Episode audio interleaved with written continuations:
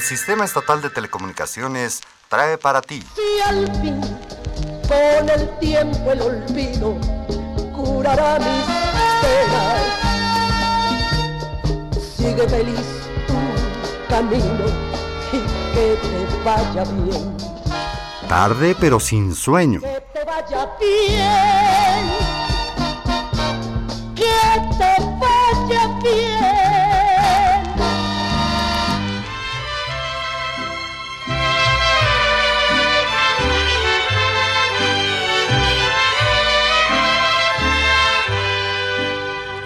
Estas son las mañanitas que cantaba el rey David. Hoy por ser día de tu santo, te las cantamos. No, es tu más, cumpleaños. No, tú del jueves, ¿no? Yo apenas cumpliré. Eso te lo pero este ahorita. es porque Ángel, quiero, no estoy yo para contárselo, ni ustedes para saberlo, pero hoy Ángel cumple medio siglo. Así es, 50 añotes. 50 años cumple Ángel, así que le vamos a dedicar hoy el programa a Ángel. Está dedicado a Ángel y más que vamos a hablar de puros antros, De este, puros centros nocturnos y por cabarets. eso se lo quiero dedicar a Ángel, porque le encantan los centros nocturnos, los cabarets, sí. las muchachonas de los cabarets Lo, y mío, lo todo. mío es la vida nocturna. Lo- eh, la vida de, de Ángel es la vida nocturna. Entonces, como es la vida nocturna de Ángel, le queremos dedicar No, pero también aprovechamos para felicitarte a ti, porque el, el jueves es tu cumpleaños. hasta el jueves, o sea, ya, Bueno, pero... ya, este, eh, aquí ya a que- sabe, el jueves retaque el teléfono de llamadas felicitando a Fer. Exacto, ¿No? y hoy retáquenlo felicitando a que ese es eh, al- a quien le vamos a dedicar hoy todas las canciones, todos los programas. Nunca te he contado, No. ah, te voy a contar una historia de que tiene que ver, antes de empezar Ok. en materia, estábamos en Alemania y fuimos a hacer un, bueno, estábamos de gira, yo iba produciendo un documental de la Orquesta Sinfónica Nacional. Ok. Ya llevábamos 20 días en Europa, habíamos ido a, A todos lados. a Austria, a Alemania, a, bueno, a un chorro de lugares. Y el día de ir ya casi el final, estábamos en Frankfurt y era el cumpleaños de Carlos Miguel, El director de la orquesta. sí, que su papá es uno de los grandes este, chelistas, Ok. Carlos Miguel Prieto. Ah, sí, claro. Bueno, para no hacerte el cuento largo, se acaba el concierto. Todos los músicos y los gerentes de la orquesta y todo se habían puesto de acuerdo para no felicitarlo. Ok. Entonces, y en la noche le iban a dar una sorpresa. Entonces, dice él, raro que nadie lo Lo Y felicitara. así se pasa todo el día. Llega el concierto, se acaba el concierto y vienen los ancores. Ujú. Y en el ancor venía justamente el son de mariachi, Ok. donde pues es- entra el director con mucho brío, ¿no? Sí, sí, sí. Entonces, este, ya estaba, entra con mucho brío y le empiezan los músicos a "Tú estás son las maña-". Put, el cuate este, no entendía qué pasaba, el público entendía menos, ¿no? Entonces, en lugar de oír el son de mariachi, estaban oyendo, Las mañanitas. le llevan flores, regalos, no sabía qué hacer. y el público tampoco. Así estamos con Ángel. Así es. Pero bueno, entremos. no, en- no sé qué hacer, pero bueno. Felicidades, Ángel. Gracias, Fer. Aunque gracias. ya te habíamos felicitado. En la mañana, sí. Otra vez en la noche. Muchas gracias. Y mañana otra vez porque mañana es tu cumple. Es bueno, sí, so- sería el día 29. Soy del 29 de febrero, entonces hoy cumpleaños a las 12 con un segundo y ahí se acabó mi cumpleaños. no, más bien tiene como 100 años porque eso es lo que no le sabes. Porque como cumple cada cuatro, Cumplo cada cuatro. pues ya está bien ruco. Sí, tengo 200 años.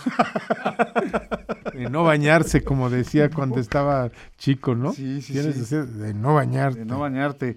No, pero los que no se bañaban eran los cabarets. Resulta que eh, los años 40, 50, 60, sobre todo, fueron años en los que la Ciudad de México principalmente eh, brillaba en las noches, ¿no? Este, no se iba la luz, de, no se apagaba el sol, pero la, la ciudad se encendía, La Ciudad de México. la Ciudad de México. Y este y mucho de eso tuvieron la culpa los cabarets. Hubo grandes cabarets en la Ciudad de México. Ya hablamos de los dos, quizá los principales, que fueron el, el patio y este el Waikiki, pero había muchos más. Y fíjate, el otro día, eh, qué curioso, acabamos de hablar del patio Ajá. y me mandan una foto, no sabían que, me mandan una foto de Angélica María afuera del patio, Ok. eh, porque eh, ahí está ella recargada en un coche guapísima, ¿eh? muy muy chica. guapa.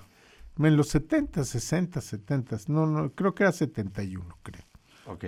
Y este, ahí estaba la marquesina, porque ella iba a hacer el espectáculo de Año Nuevo.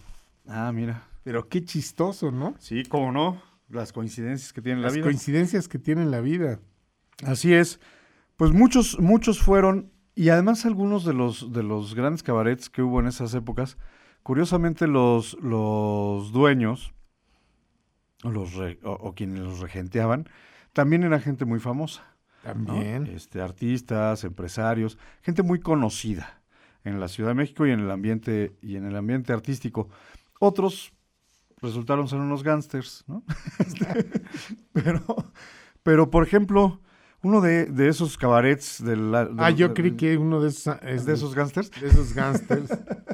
No, ya hablamos de esos gángsters la semana pasada. bueno, con el también hay otros, ¿eh? Este, No, te- ahorita que acabes de hablar, podemos empezar con este cuate que era otro gangsterazo. Bueno, acaba y... Este, bueno, uno de los de los eh, grandes lugares de esas vidas no- de esa vida nocturna fue La Fuente, que curiosamente se llamaba La Fuente porque efectivamente había una fuente en el patio, Qué raro. una fuente colonial en el patio Ah. ¿Tú de del lugar. llegaste a ver? No, La entrada era preciosa, era, si mal no me acuerdo, de color rosa. Estaba en Insurgentes y este... eh, casi esquina con San Antonio. Ah, no, en, no, en la esquina. Ajá. Era la que... da- Ahora hay un Sambros ahí. Ok. Pero estaba... Era así como una escalera muy bonita. Era así, wow. Sí, sí, es que tenían eso en común todos. Pero te digo, ¿quién Eran crees que fue? Era el dueño. Era, el dueño era Pancho Aguirre. ¿Y quién es Pancho Aguirre? Pues un señor, ¿no? De la Ciudad de México. Y- A ver, platícanos tú, ¿quién era No, Pancho pues eh, fue el, eh, era un empresario muy famoso, fue dueño de Canal 13, Ajá, es dueño de Radio Centro, sí.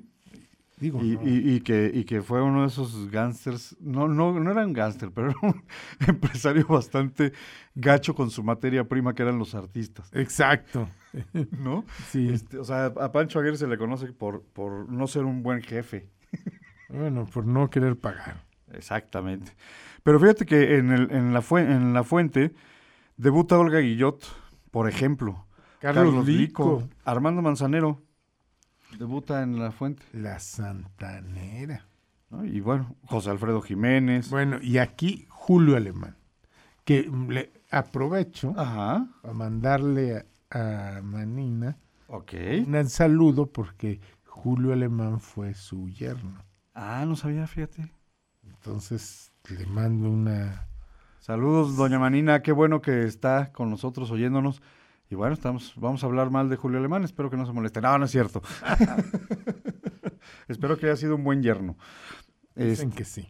bueno, dicen que sí, que era un caballero Julio Alemán. Sí. Eso sí lo he oído. No sabía yo que había sido yerno, este, yerno de, doña- de doña Manina, pero sí había oído que él era una buena Caballero. Sí, Sí, un gran caballero. ¿no? Este, Elsa Aguirre, Tito Guizar, Celia Cruz, Pero en fin, muchos pasaron por el por la antes de fuente. contar el drama de la fuente, porque era, era una, te digo, era un muy bonito lugar, muy bonito. Sí. Digo, yo no estaba en edad de ir a la fuente, pero la gente iba ahí mucho. Era, trató de ser muy bueno y acabó siendo no tan, tan, tan fue bajando de nivel, fíjate. Ok. Y a principios de los setentas ya era de, de ficheras, ¿tú crees? No lo dudo. Y muchos luego yo me acuerdo afuera del en 72 hay una está hay una huelga y bueno, pues cierra en definitiva. Pero hay una historia que lo hace famosísimo. Sí, claro, una historia truculenta. ¿Por qué no oímos una canción? ¿Que, ¿A quién quieres oír? Pues, mira, podríamos oír a Olga Guillot, Me eh, parece. porque pues aquí sí es la de aquí una- debuta. Híjole, y nunca hemos oído aquí a Carlos Lico, que también acabó en el bote, ¿no? Carlos Lico también tiene una historia Tremendo. ¿Por qué no oímos con esa cara de menso a Carlos Lico y a Olga Guillot, tiene. Ok. ¿no? Que fueron de los que pues hicieron ahí sus pininos. Debutaron ahí Sí. y, y- y son poco escuchados de repente.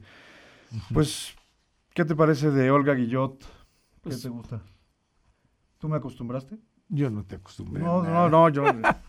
Esa, y no de Carlos Lico, ¿cuál? ah, no, de Carlos Lico no, por supuesto. No, ¿verdad? No, no, claro No, que no, no. claro que no. no, no es cierto. Con Carlos Lico no y con Olga Guillot tú me acostumbraste. Vamos y volvemos. Tarde, pero sin sueño.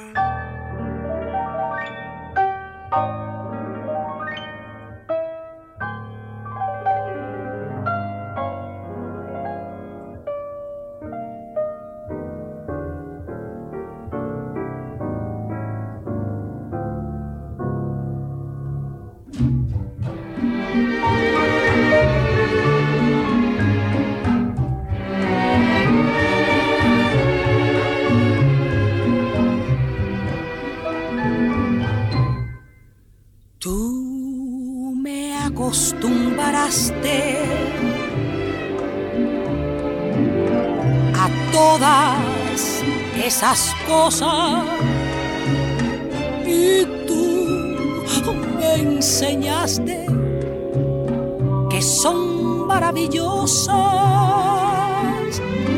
Sutil llegaste a mí como la tentación, llenando de inquietud mi corazón. Yo no concebía cómo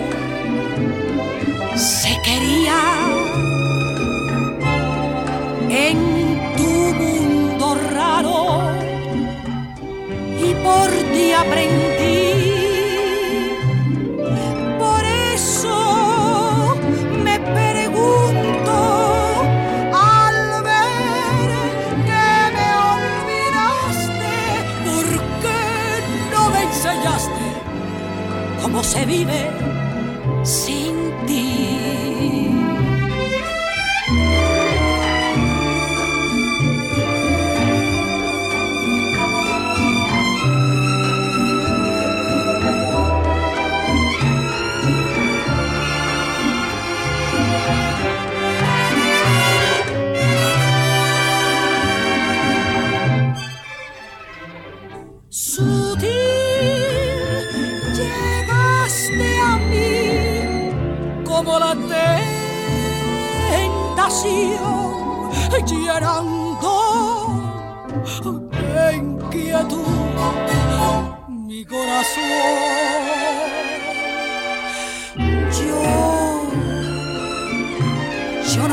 concebía cómo se quería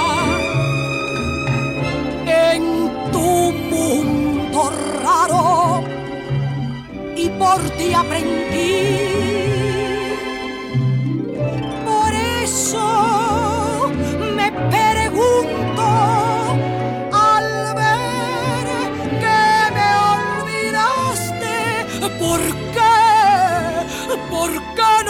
Enseñaste? cómo se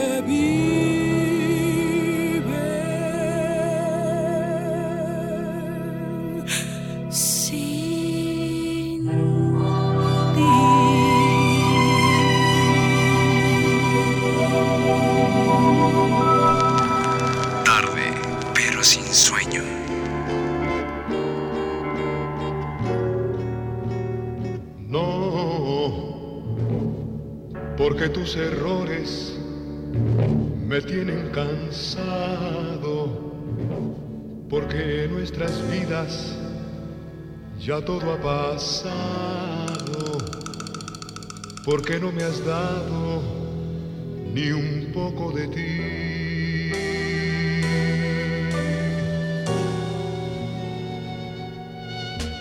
No, porque con tus besos no encuentro dulzura, porque tus reproches me dan amargura, porque no sentimos lo mismo que ayer. Te digo que no, porque ya no extraño como antes tu ausencia, porque ya disfruto aún sin presencia. Ya no queda esencia del amor de ayer.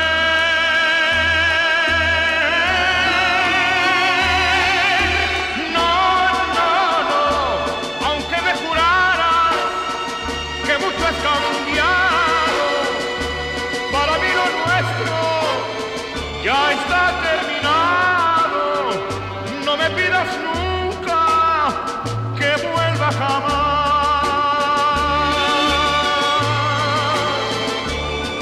digo que no, porque ya no extraño como antes tu ausencia, porque ya disfruto aún sin tu presencia. Ya no queda esencia del amor de ayer.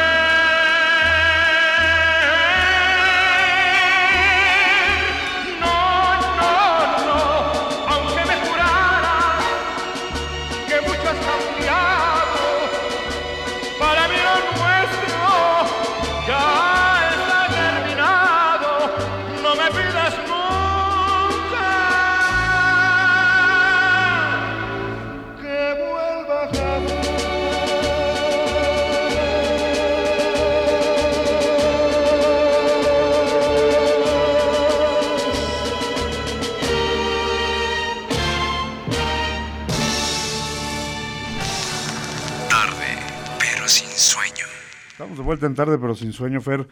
Y bueno, hay que mencionar algo importante de Carlos Lico. Pues nada más y nada menos que era, fíjate, gran, un gran intérprete como acabamos de oír, Así es. pero su familia, su papá era eh, pariente de Pepe Domínguez, De don Pepe Domínguez. el chamaco Domínguez. Ah, el el chamaco. Pepe, y, el, y, eh, y su mamá era pariente de Guti Cárdenas. O sea, no tenía herencia para hacer esto. nada, Nada, no, no, le- no lo traía Nada. sangre, nada. nada. Así es, uno de los herederos de la, de la, del movimiento de la música yuc- yucateca. Carlos Lico. Eh, nos habló Caricabra, felicita al programa y gracias, gracias Caricabra por la felicitación por el, el cumpleaños. Este, saluda a Antonio Bravo, a Chelín Bravo, a Armando Galeano, eh, Armando Castillo, Carmelo Galeano, eh, Ca- Bravo, Liborio Bravo. Eh, híjole, es que luego no le entiendo la letra, perdón. Puma Ramírez, Daniel Ramírez, Carlos Mesa, La Rueda, Sóstenes, Arnulfo, eh, chicos para raros de las nieves. Ok. Gracias, Caricabra, por los saludos. La señora Gloria de, de Ah, qué bueno. ¿Cómo está, señora? Muy buenas noches. Este, El programa sin ella no. no es, no es lo mismo. Nos pide que saludemos a la- al profesor David por su cumpleaños. Es de Tenan- el profesor David de Tenango de las Flores. Saludos. Muchas gracias. Este, pero no nos pide canción, señora Gloria. Ahorita seguro nos llama para pedirnos alguna. La señora Lolita de Tehuacán. Gracias por, el, por la felicitación. Ya le ganamos la, la partida, señora. Yo lo sé que usted, que, que usted nos dijo que le leímos la mente. Nos pedía a Carlos Lico con no y justo pusimos a Carlos Lico con no. Esperamos que le haya gustado. Este, señora, señor Servando García de Papantla, un saludo hasta Papantla. Veracruz. Este, Angelina Marín, saludos para todos. Y nos pide algo de Angélica María, perdón. Este, ya estamos buscándole algo de Angélica María, ¿cómo Que no? tenga que ver más o menos. Sí, que tenga que ver con estas fechas y con estos lugares de solaz y esparcimiento. Ah. Pero nos quedamos en que la, en la fuente había pasado algo que marcó el lugar. ¿Qué fue, Fer? Pues fíjate que ahí, ustedes se acordarán de Ana Berta Lepe, Claro, una gran una actriz guapísima. guapísima. Sí, sí. El 29 de mayo de 1960, Guillermo Lepe, que era el padre de Ana Berta, y, bueno, asesina a Agustín de Anda, que era el prometido de su hijo. El prometido de Ana Berta, ajá. Eh, Guillermo Lepe explotaba a Ana Berta Lepe. Él era su ex manager, hablando de, de mafiosones. Sí, con, con el pretexto de que era el manager. Era el manager, pero además le administraba como a muchos artistas. Que su papá les administra todo el dinero y el que se gasta el dinero y el que se vuelve rico es el, el Claro. papá. Entonces, cuando se entera que se va a casar con Agustín de Anda, dice, no, pues esto... Ah, y además Agustín de Anda le dice, oiga, pues ¿qué cree don Guillermo? Nada más me case yo con Ana Berta, se acabaron la música y la artisteada. Ana Berta Ella deja va, de actuar va a ser y de cantar. va a estar en su casita, va a ser ama de casa. Y entonces don Guillermo dice, no, maestro, no, no. No, pues se le cerró el banco. Sí, en- exacto. Y en, en, en una de esas llega a México un, un magnate indonesio, Indonesio, ajá. Un tal Sukarno, Ok. y tenía fama de playboy, de ser haber tenido Sí, todo el mucho dinero. del mundo. ofrece una en una fiesta de recepción, conocen a Ber- Berta Lepe, se encapricha con ella y le propone matrimonio. Llevársela Entonces- a su país. Guillermo Lepe se le hacen los ojitos así, como de, ¿no? Y dice, no, pues hay que romper el compromiso con Agustín. No hay de otra. Claro. Entonces está en, en- justamente está en la fuente actuando ese 29 de mayo de 1960 Ujú.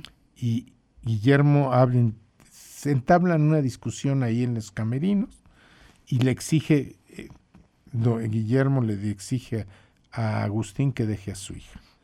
Pues eh, se hacen de palabras Agustín le dice que no es canelones y entonces saca una pistola y le da dos balazos. y lo mata. Sí, lo mata. Y él mismo se entrega, fíjate. Pero fíjate el- el- lo, lo- lo macabro y canijo del papá de Ana Berta de Lepe, de Guillermo Lepe, que se entrega y declara que lo mató porque no se quiso casar con su hija. Ah, Porque no se quería casar con su hija, entonces no era un hombre honorable y... Pero luego fíjate, ¿y cómo son las cosas? Ana Berta y Agustín habían estado en el funeral unas horas antes de Ramón Gay, Sí, Gay, Guy. Ray, quien la noche anterior estaba con su amiga Ev- Evangelinda Elizondo en su casa y fue asesinado en un ataque de celos por el ex esposo de de Evangelina. Elizondo. Y a Ana Berta Lepe le pasa lo mismo. Y por eso se hace mega famosa la fuente. Y eso pues ya luego te digo que acabó con ficheras, este, luego Sí, con no, una, una cosa huelga, terrible. ya una cosa fea. Pues como muchos, muchos terminaron siendo lugares de ficheras. Sí, pues ya no había, No había manera de sostener el lujo que, El que tenían. exacto. Y tampoco había ya artistas decayendo, de ese ¿no? nivel, ¿no? Artistas Sí, que te llenaran diario.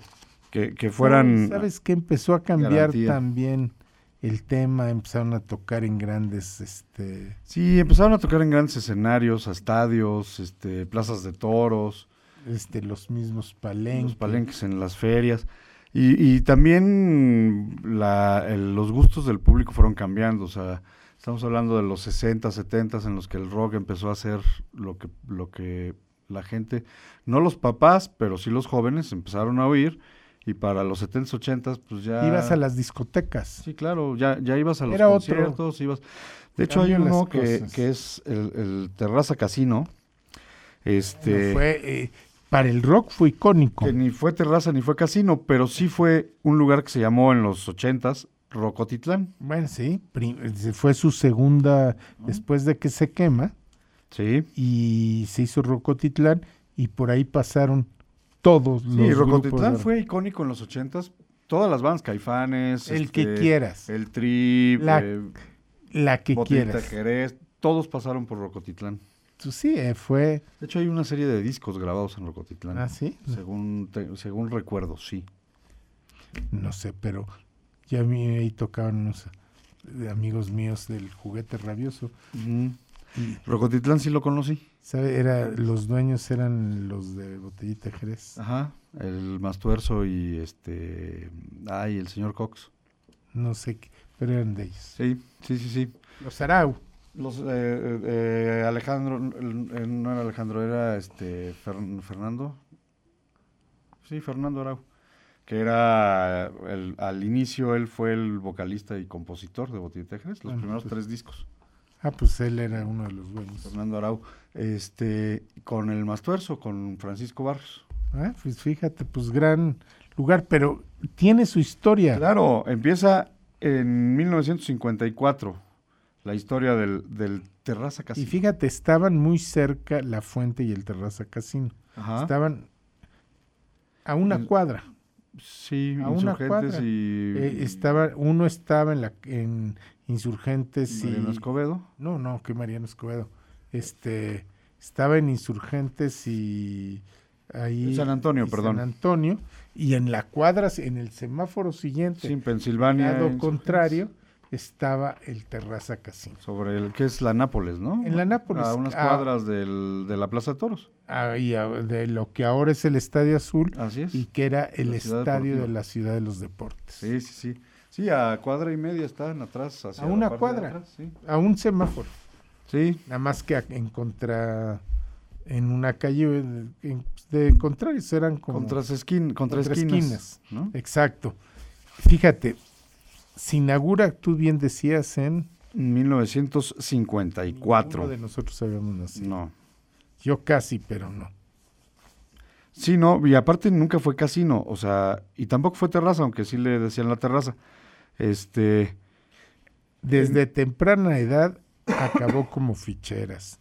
y este fue un lugar de otro, de, de un gran periodista y también este locutor de radio y tal, Sordo Noriega. Pero fíjate, habían pasado cinco años, porque te digo que empezó de ficheras, lo clausuran y tal, y en el 10 de abril del 59, el, Sordo Noriega lo retoma y lo, y, y lo, y lo convierte en el Terraza Jardín en Pensilvania e Insurgentes. sí, Qué barbaridad. enfrente de lo que ahora hay un estacionamiento y está un Ujú. suburbia. Así es. Y mira quién tocaba el chamaco Domínguez, hermano de Pepe Domínguez, a Serina, Carlos Camp, La- y no lo vas a creer quién. Bill Hale, yo te comentaba la vez Sí. pasada que vivía aquí en Cuernavaca. El Jali, sí. Y Alberto Vázquez, Lobo y Melón, Pérez Prado, Lucho Gatica, Antonio. Angélica María, pues mira, Angélica buena. María, ahorita la ponemos, pero también Josephine Baker y, Ma- y Marlene Dietrich. Pero ya, este, Ya viejonas, viejonas. pero tampoco Sí. eran artistas que se presentaban en cualquier lado. ¿eh? No, tampoco.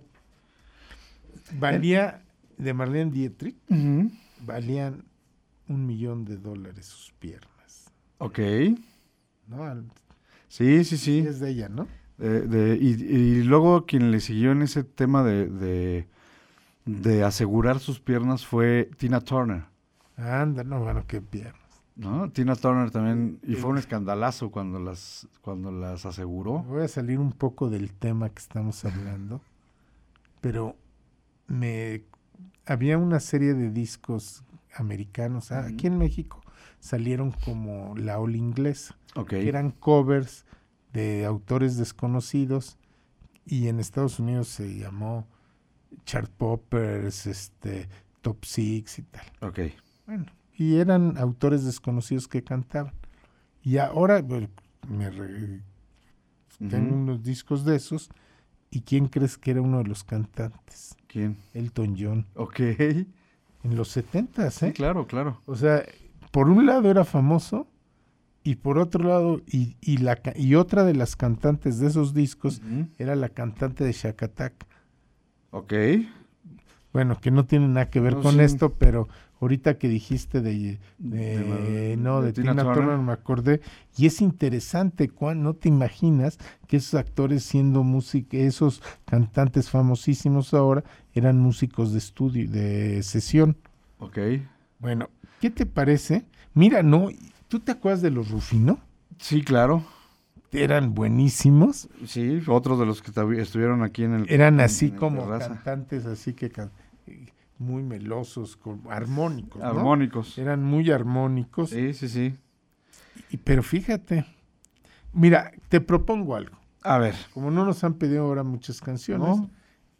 Angélica María, la que no sé cuál. Este, por aquí la anoté, la que encontramos. Dile adiós con Angélica María. De Gloria Lazo, Ok. Luna de Miel, de Mikis Theodorakis. Va. Luna de miel con Gloria Lazo y Dile adiós con Angélica María.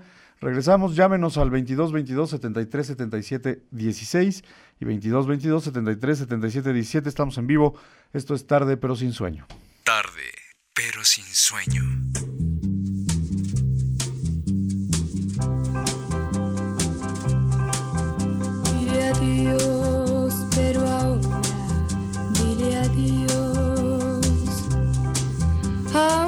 Llore vida mía, dile adiós, cariño, dile adiós.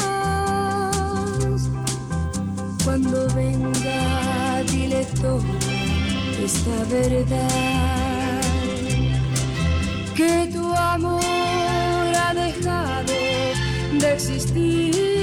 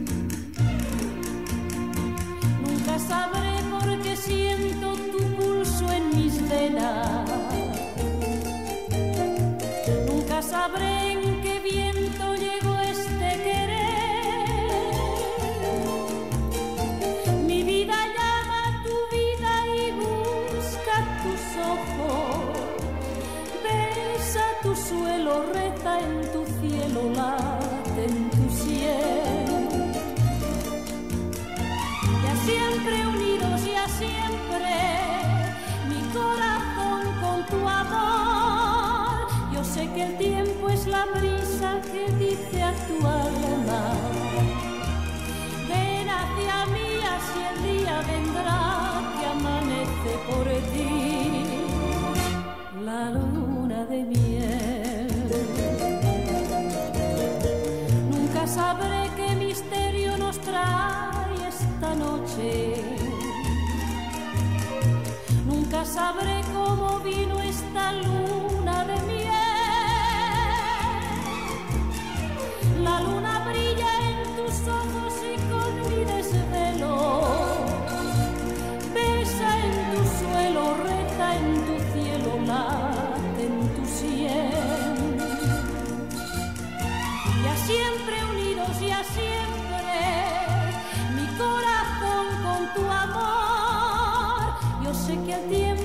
brisa que dice a tu alma. Ven hacia mí, así el día vendrá que amanece por ti. La luna de miel.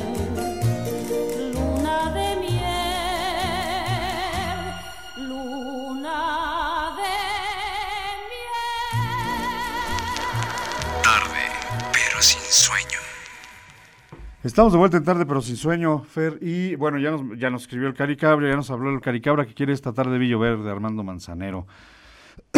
Perdón, la señora María Escobar, Escobar de San Baltasar Tetela nos, eh, nos pide a Celia Cruz. Nos pide también a Ana Cirré, pero Ana Cirré pues, no tiene nada que ver con, El con programa. el programa, ni con las épocas en- de las que estamos hablando, ni nada. Es una gran voz, una gran cantante, pero pues no está en el, en el corte del listón. Este, todavía no salía en la foto cuando, cuando pasaba lo que estamos nacía. hablando. Sí. Pero Celia Cruz sí, ahorita no sé si la canción Te Busco la tenemos, pero si no le ponemos algo de Celia Cruz. Este, todos los lunes está al pendiente. Muchas gracias, señora María Escobar. Este, la señora María de Zacatlán, la señora Marín de Zacatlán. Este, buena, buen programa. ¿Qué sabes tú de Olga con Olga Guillot? Ah, ¿qué sabes tú? Buenísimo. Este, el señor Urbano de Atempan. eh, gracias por la felicitación. Señor, nos pide algo del lobo y melón. Ah, fíjate que- Sitierita. ¿Cuál? Sitierita. O sitiera, sitierita. eh, del lobo y melón, que es, un, es sí lo tenemos en la playlist. Ahorita se lo ponemos. Y la señora Lucía de Puebla. Es fiel, escucha el programa, muchas gracias. Y nos pide de Lucho Gatica. Ay, no me platiques más. Pues mira, eh, quedaría muy bien. A ver, ¿qué te parece? Ahorita contamos nada más qué pasó en En- el sí, terraza, claro, con el pero Terraza quedaría muy bien la de No me platiques más y esta tarde vi llover con Armando Manzanero. Sí. Y en el siguiente corte, Celia Cruz y este y Lobo y Melón, Me parece. ¿no? Este, no, no me O-. Olga Guillot también ahí la tenemos. Así es, con Lucho Gatica. Y esta tarde vi llover. Estoy anotándolas para que no se me olviden. Y lo que pasa es que esto Mientras- normalmente lo hace Juan, pero Juan está enfermito. Entonces, Eh, híjole, sí, esperamos que nos esté oyendo. Yo creo que. Espero que nos oiga, si no lo... no. Pero bueno, si nos oyes, Juan, saludos. Ay, Por fin ahora estuviste en tu casa, Juan. ahora sí, ahora sí, Ángeles. Ángeles No a salió. Juan. Está en tu casa, seguro. Esperemos. A ¿No? menos que lo hayas mandado por las cocas. Exacto. pues fíjate que ahí eh, compra el, eh, un- el zar de los cabarets, era Ernesto Valls, compra el, El Terraza Casino y compra no solo el Terraza Casino, sino Muchísimos. muchos. Por eso le dicen el zar de los cabarets. Ajá. Y rápidamente pasaba muchachas semidesnudas, que ficheras y ya tenía unos clientazos.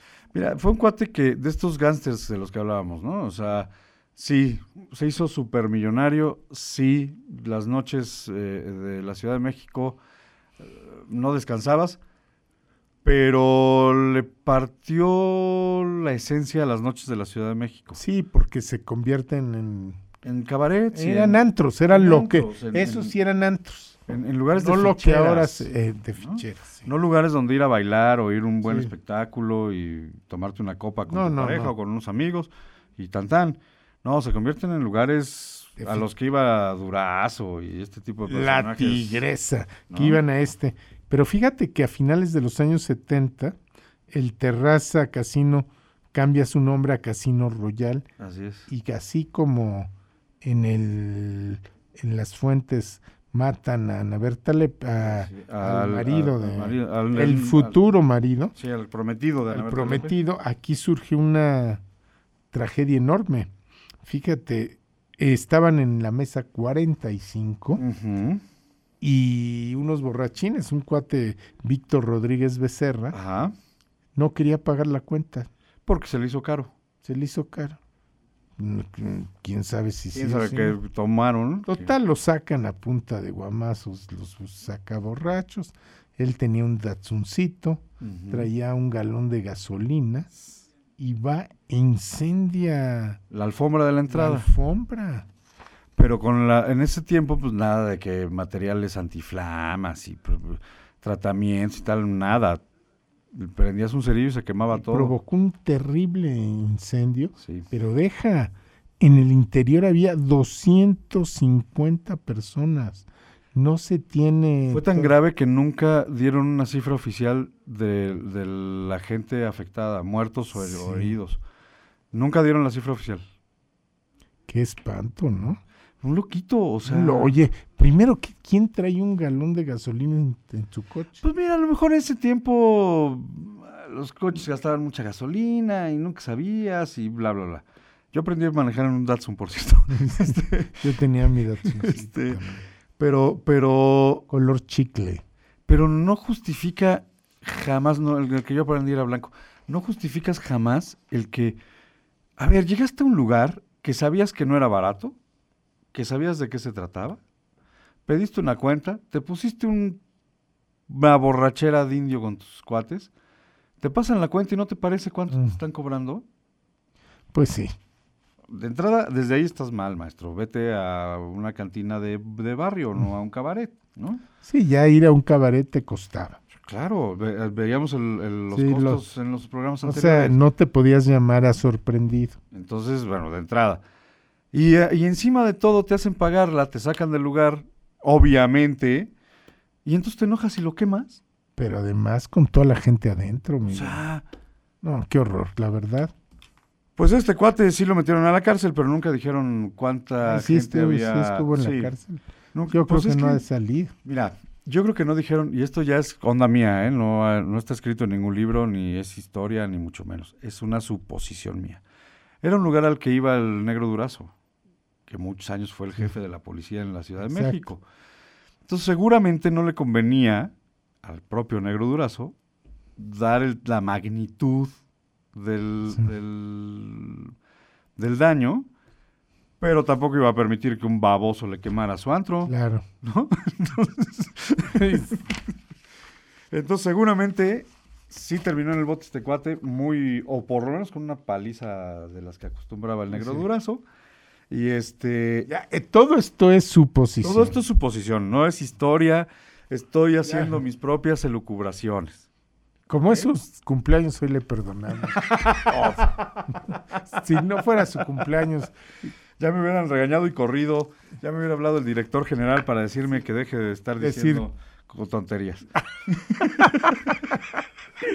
por lo menos el director de radio te lo perdonaría. No sé si me lo perdonaría, pero ya me hubieran jalado las orejas, digámoslo Sí. así.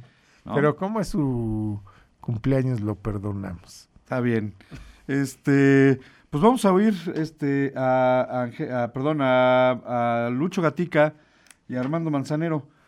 Lucho Gatica con No me platiques más. Sí. Y Armando Manzanero con Esta noche vi llover. Tarde, ay, pero sin sueño.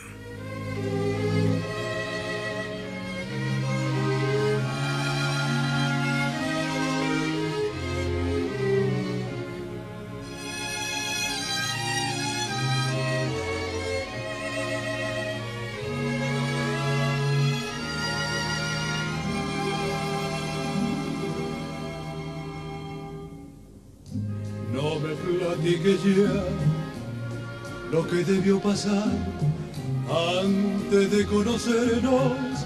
Sé que has tenido horas felices aún sin estar conmigo. No quiero yo saber qué pudo suceder en todos esos años que tú has vivido con otras gentes lejos de mi cariño. Te quiero tanto que me encelo hasta ver lo que pudo ser y me figuro que por eso es que yo vivo tan intranquilo. No me platiques ya, déjame imaginar que no existe el pasado, y que nacimos el mismo instante en que nos conocimos.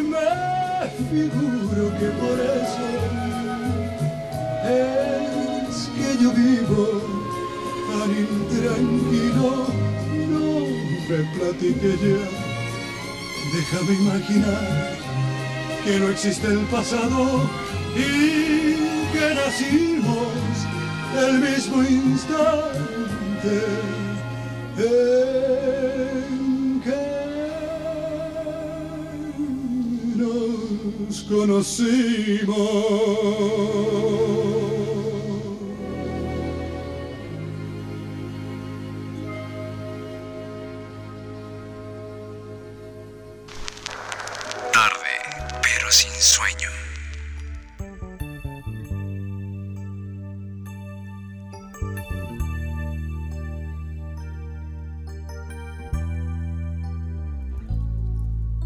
Esta tarde vi llover, vi gente correr y no estabas tú. La otra noche vi brillar un lucero azul y no estabas tú.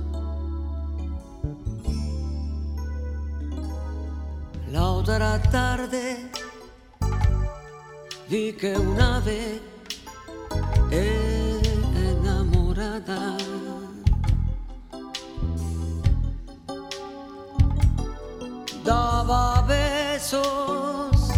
a su amor ilusionada y tú no estabas esta tarde vi llover vi gente correr mm, y no estabas tú.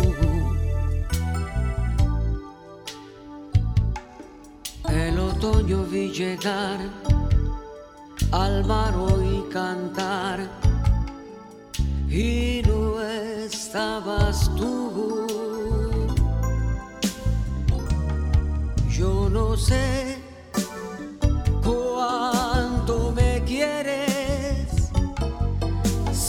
extrañas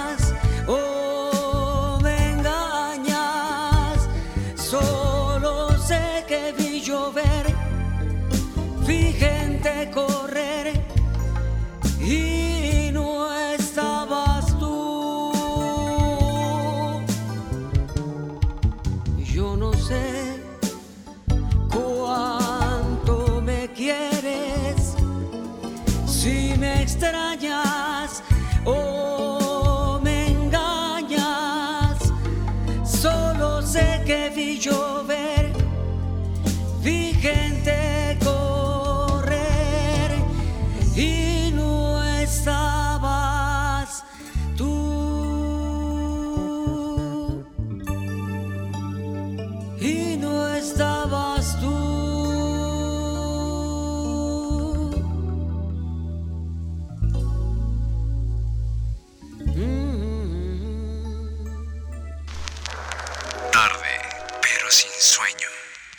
Estamos de vuelta en tarde, pero sin sueño. La señora Eugenia Valle de Cuetzalan, hasta Cuetzalan, muchos saludos a Cuetzalan, bonito lugar. Tengo ganas de ir a Cuetzalan. Sí, yo también tengo ganas de ir a Cuetzalan a saludar aparte a una amiga, una gran amiga que vive allá. Este, nos habla de, no, desde la mata del no sé qué. Este, Ah, programa tan bonito, gracias, gracias señora, que le gusta. Y nos pide de Álvaro Carrillo Luz de Luna. Ahorita le ponemos a Álvaro Carrillo con mucho gusto, uno de los grandes po- compositores mexicanos. La señora Gloria ya nos escribió que quiere con Imelda Miller, que alegre va María o Una noche no. Una noche no. Y eh, la señora Ángeles, la esposa de Juan. Hola no, Ángeles, ¿cómo estás? no lo desamarres, ¿eh? Sí, ahí, ahí déjalo amarradito. Que bien lo dejen amarradito. bien amarrado. Una vez que esté en su casa a estas horas. No, pues ya, no se te vaya a fugar. Este, nos pide sabor a mí de Álvaro Carrillo. Ah, pues dos de Álvaro Voz de Álvaro Carrillo. Y y Dani nos pide que nos vayamos a un corte porque hay que meter, desgraciadamente, las obligaciones Bueno, de- de ley, Exacto. ¿no? Este, entonces, ¿qué te parece, Fer, si para irnos al corte ponemos Sabor a mí con Álvaro Carrillo y regresando del corte ponemos la otra de Álvaro Carrillo con este, Luz de luna. que es Luz de Luna y a Imelda Miller. Ah, o sea, las dos, ¿no? Este, regresamos con Imelda Miller y Álvaro Carrillo Luz de Luna y nos vamos con Álvaro Como Carrillo. verán, este, como Sabor a verán, como Ángel es su cumpleaños, ahora no quiere hablar. Y entonces manda y manda y manda canciones. sacamos las canciones así como hacen los de- como hacen los guitarristas mexicanos que se la pasan afinando. Eh, Ángel se la pasa mande y mande canciones. Vámonos. Tarde, pero sin sueño.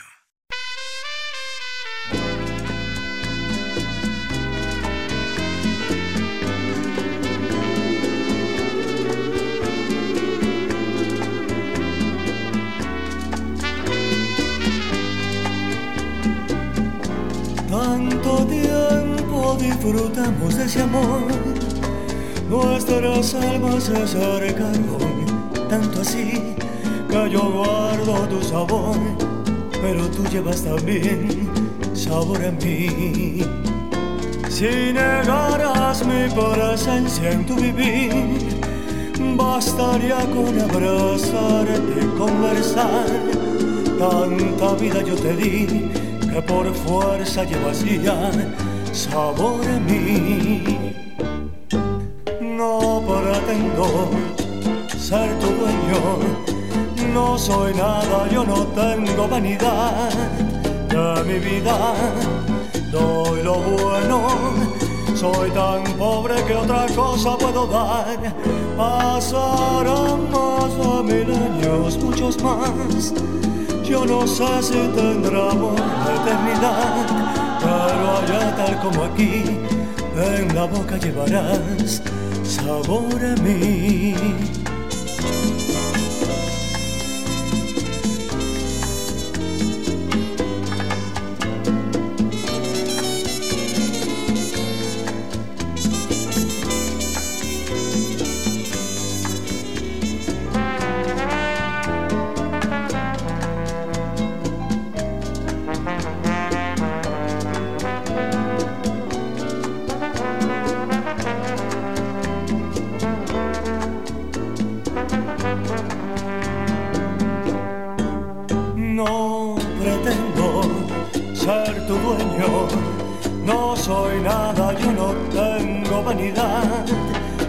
Mi vida.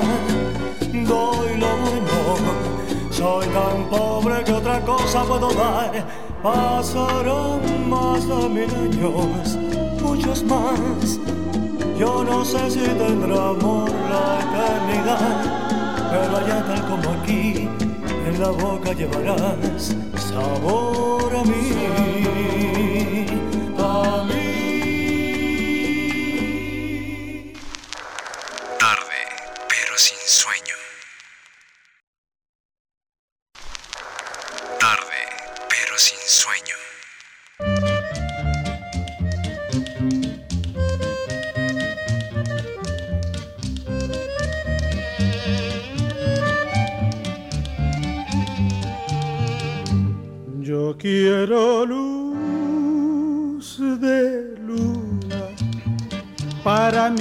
noche triste, para pensar divina la ilusión que me trajiste, para sentirte mía, mía tú como ninguna.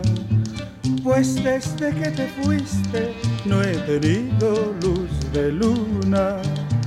Yo siento tus amarras como garfios, como garras que me ahogan en la playa de la farra y del dolor. Si llevo tus cadenas arrastras en la noche callada, que sea plenilunada, azul como ninguna. Pues desde que te fuiste no he tenido luz de luna.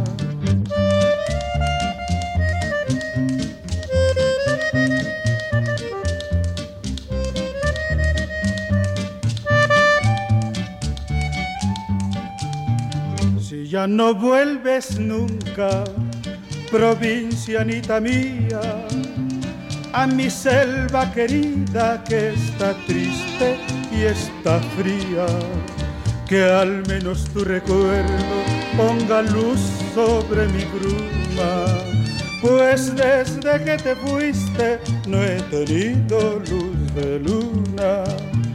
Yo siento tus amarras como garfios, como garras que me ahogan en la playa de la farra y del dolor.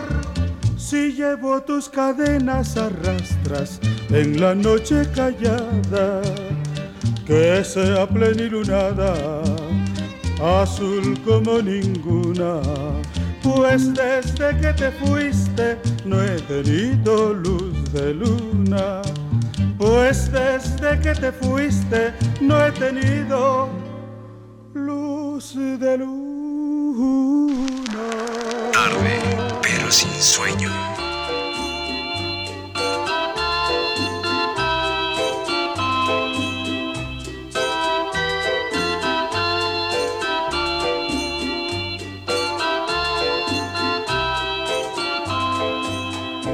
Una noche Yo las quiero todas porque en una noche no puedo entregarte lo que tengo yo. Una noche no. Quédate por siempre porque si te alejas, en mi pecho dejas un total vacío. Estoy inconforme por quererte tanto. Siempre al separarnos, me dejas llorando. Una noche una noche no, porque al despertarme quisiera encontrarte dentro de mis brazos, sintiéndote mío.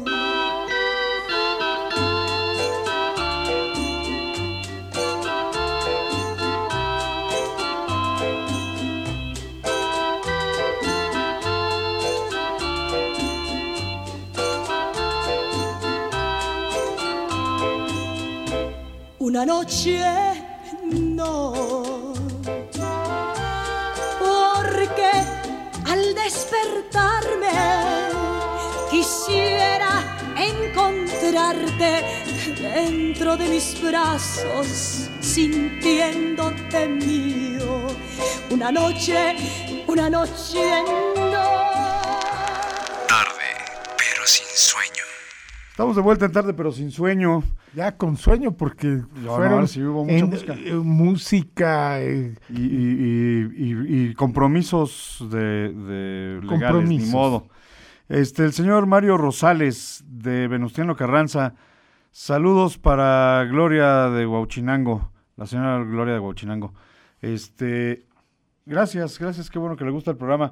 Yo hace rato la regué y dije señora Eugenia Valle de Cuetzalan. No, no es la señora Eugenia Valle, Valle, es el señor Eugenio Valle. Una disculpa, señor Valle. Desde, Desde Cuetzalan, la cuna del café. es que La mata del café. hay que decir por qué nuestro productor Pepe escribe como médico, entre médico y este Y, y- y WhatsApp. y adolescente. De WhatsApp. Sí, millennial. Entonces, cuando pone la cuna del café, ¿no?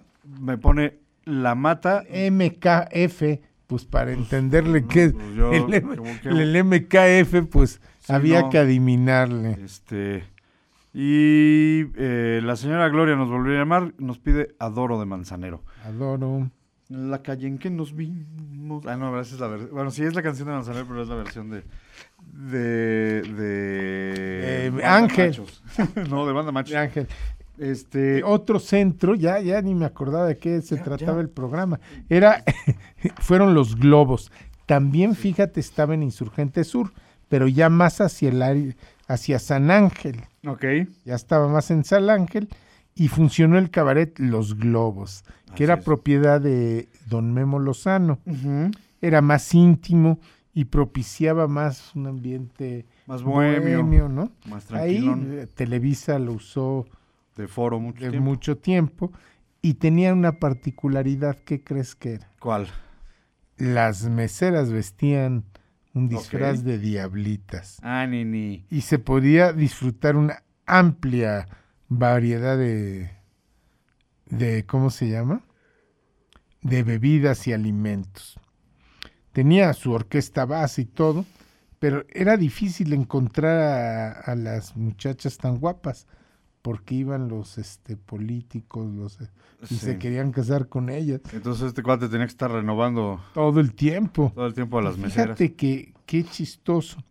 También, también como otros cabarets, se acabó con un incendio. Y a mí se me hace raro porque yo digo que ya cuando ya no podían lo quemaban y cobraban. el- Cobraron los seguros. Yo digo, ¿no? Pues es que, digo, el de la alfombra pues, fue evidente, la gente lo vio hacerlo, pero los demás, Sí, todos que- terminan así como en historias trágicas. Está raro. sí. Todos quemados. Quemados o, o- o cerrados por balaceras o Oye, lo que el de la semana pasada, el del Waikiki. el Guayquiquí y el nuestro regente de hierro. Ah, sí, claro. y que su hermano andaba de fiesta todos los días ahí en Ahí. Waikiki. Pues por eso lo quería cerrar. La bronca es que estaba protegido por el presidente de la República. Entonces, Exacto. pues, Tuvo que pasar lo que pasó. para que lo pudiera cerrar. Sí. ¿no? Pero bueno, eso pasaba en los globos. Aparte ahí a los globos iba, bueno, tenían un pianista veracruzano, mejor conocido como Mr. Harmony, pero era Mario Ruiz Armengol. Ah, nada más, nada más, fíjate. Ahí tenían cualquier Don- pianista Mario Ruiz Armengol. eh, de planta. Este eh, cantaba Daniel Río Lobos, Linda Arce, José Luis Caballero, Jorge Fernández y Sonia La Única. Este, estuvieron Chilena. chilena, estuvieron Álvaro Carrillo, que ya lo escuchamos, este Pepe Jara, por supuesto, Linda Arce, Claudio Estrada, Claudio Estrada, Los Tres Diamantes. O sea, era, era otro nivel, era otro tipo de show, más bolero, más Ah, más íntimo, más Sí, íntimo. más tranquilo, ¿no? Pero, pero también de muy alta manufactura, Sí, ¿no? La, la nómina artística. la nómina. Ahora sí estoy bien sangrado con mis términos, ya está. Bueno, no, no, no, no, no. Soy grandilocuente el día de hoy. Exacto. Estás disfrutando. Es que paso a ser un hombre maduro. Ah, maduro y con este esperanzas. Y con esperanzas, pues no sé, ¿dónde está Esperanza? ¿Dónde estás, Esperanza? Este, ¿qué te parece si oímos más música, Fer? Bueno, oigamos a Lobo y Melón Órale, y a Celia Cruz, que la debíamos. perfecto. ¿va? Oigamos a Lobo y Melón con el Sitierita y a Celia Cruz con Te Busco. ¿Les parece? Y regresamos a Tarde pero sin sueño. Márquenos 22 22 73 77 16 y 22 22 73 77 17. Aquí estamos hasta que usted quiera.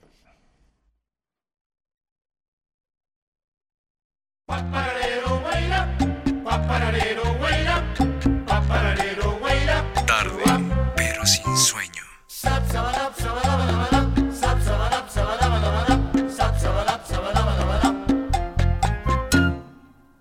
Si tierra mía, dime qué has hecho de nuestro dulce o debo, debo, una que un día fue la alegría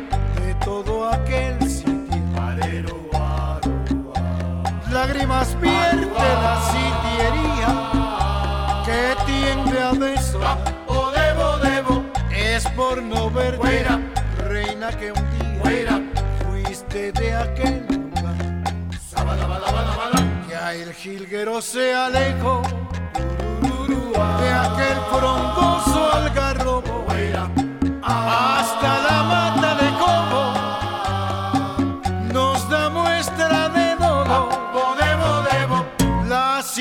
se ha marchado y yo enamorado lloro por su amor. Debo, debo. Es para la sitiería cual si fuera un día que le falta el sol. Ven sitiera por favor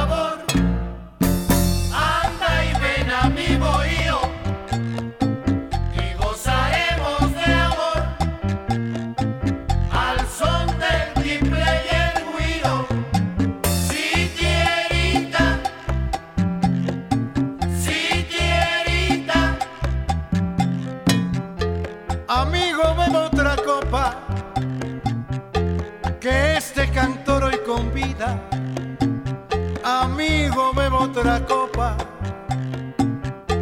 que este cantor hoy convida. Y aunque sé que no le importa, voy a contarle mi vida. Yo fui nacido y criado con infinita pobreza, pero jamás mi cabeza por deshonor se ha inclinado. Fui noblemente guiado por un humilde sendero. Mi padre fue peluquero, honrado a carta cabal. Luchaba porque en su hogar nunca faltara el sustento soñando que con el tiempo yo sería contador,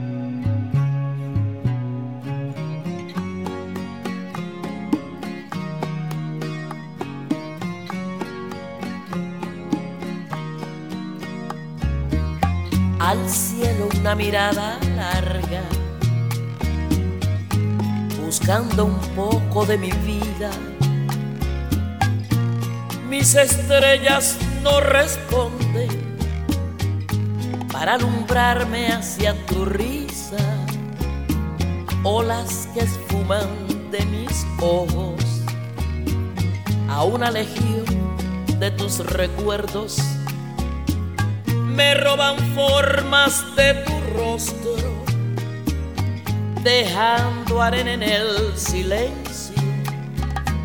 Te busco perdida entre sueños, el ruido de la gente te envuelven en un velo, te busco volando en el cielo, el viento te ha llevado pañuelo viejo.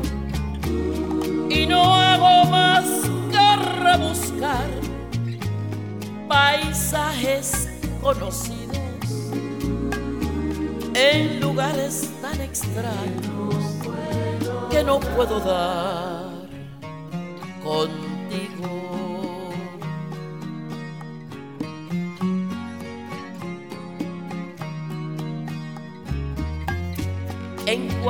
huella te persigo, en una sombra te dibujo, huellas y sombras que se pierden. La soledad, la suerte no vino conmigo. Te busco perdida entre sueños. El ruido de la gente te envuelven en un velo. Te busco volando en el cielo. El viento te ha llevado como un pañuelo viejo. Y no hago más que rebuscar paisajes conocidos en lugares tan extraños que no puedo dar contigo.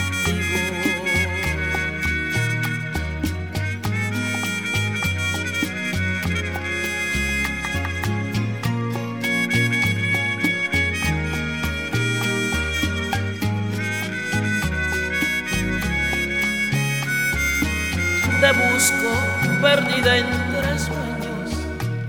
El ruido de la gente te envuelve en un velo. Te busco volando en el cielo. El viento te ha llevado como un pañuelo viejo.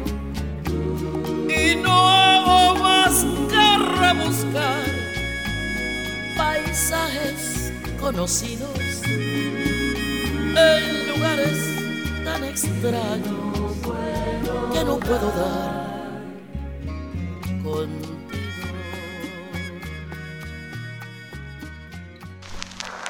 Tarde, pero sin sueño.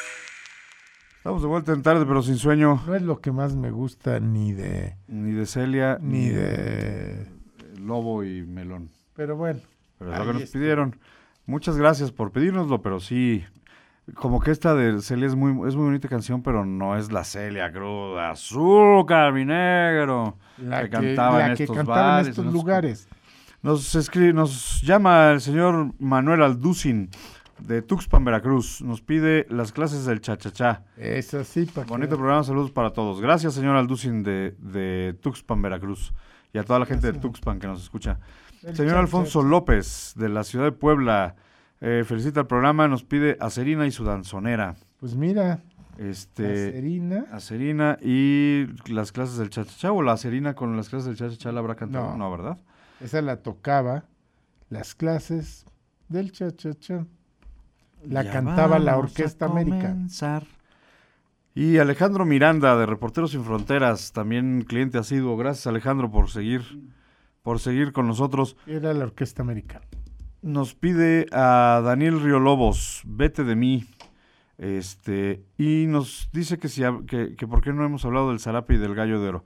Por una sencilla razón, este, mi querido Alejandro, el gallo de oro es una cantina, no un cabaret. menos Este, el que nosotros conocemos. ajá. Y el zarape es el bar de un hotel que está en la esquina del Ángel de la Independencia. Que además tiene razón, fíjate. Nada más que es muy de los setentas para acá. ¿Sabes quién cantaba en el Zarape? ¿Quién? Nada menos que el trío Calaveras. Ok. Era un gran lugar, realmente sí era de otro estilo, era más... Es bar, no es, es un centro bar. nocturno. Es un bar y en el hotel Marisabel Sheraton. Ajá. Y cantaban ahí, durante años cantaba el trío Calaveras. Sí. Un Sí, súper pero es un ¿eh? bar con música en vivo, no es, Sí. una, no es un centro Eh, sí. nocturno.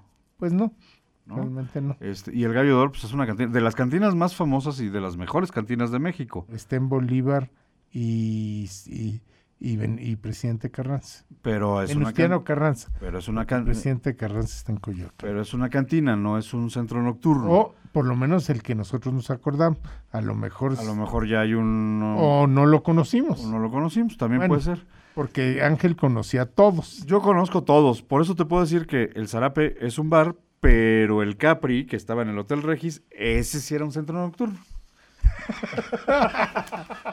Ahora sí, parecía Maradona. El- Lo hizo el- como Maradona, mi amigo. El, el Zarape no, pero el Regis sí. Digo, el Capri. El Capri era el centro nocturno del, del Hotel Regis.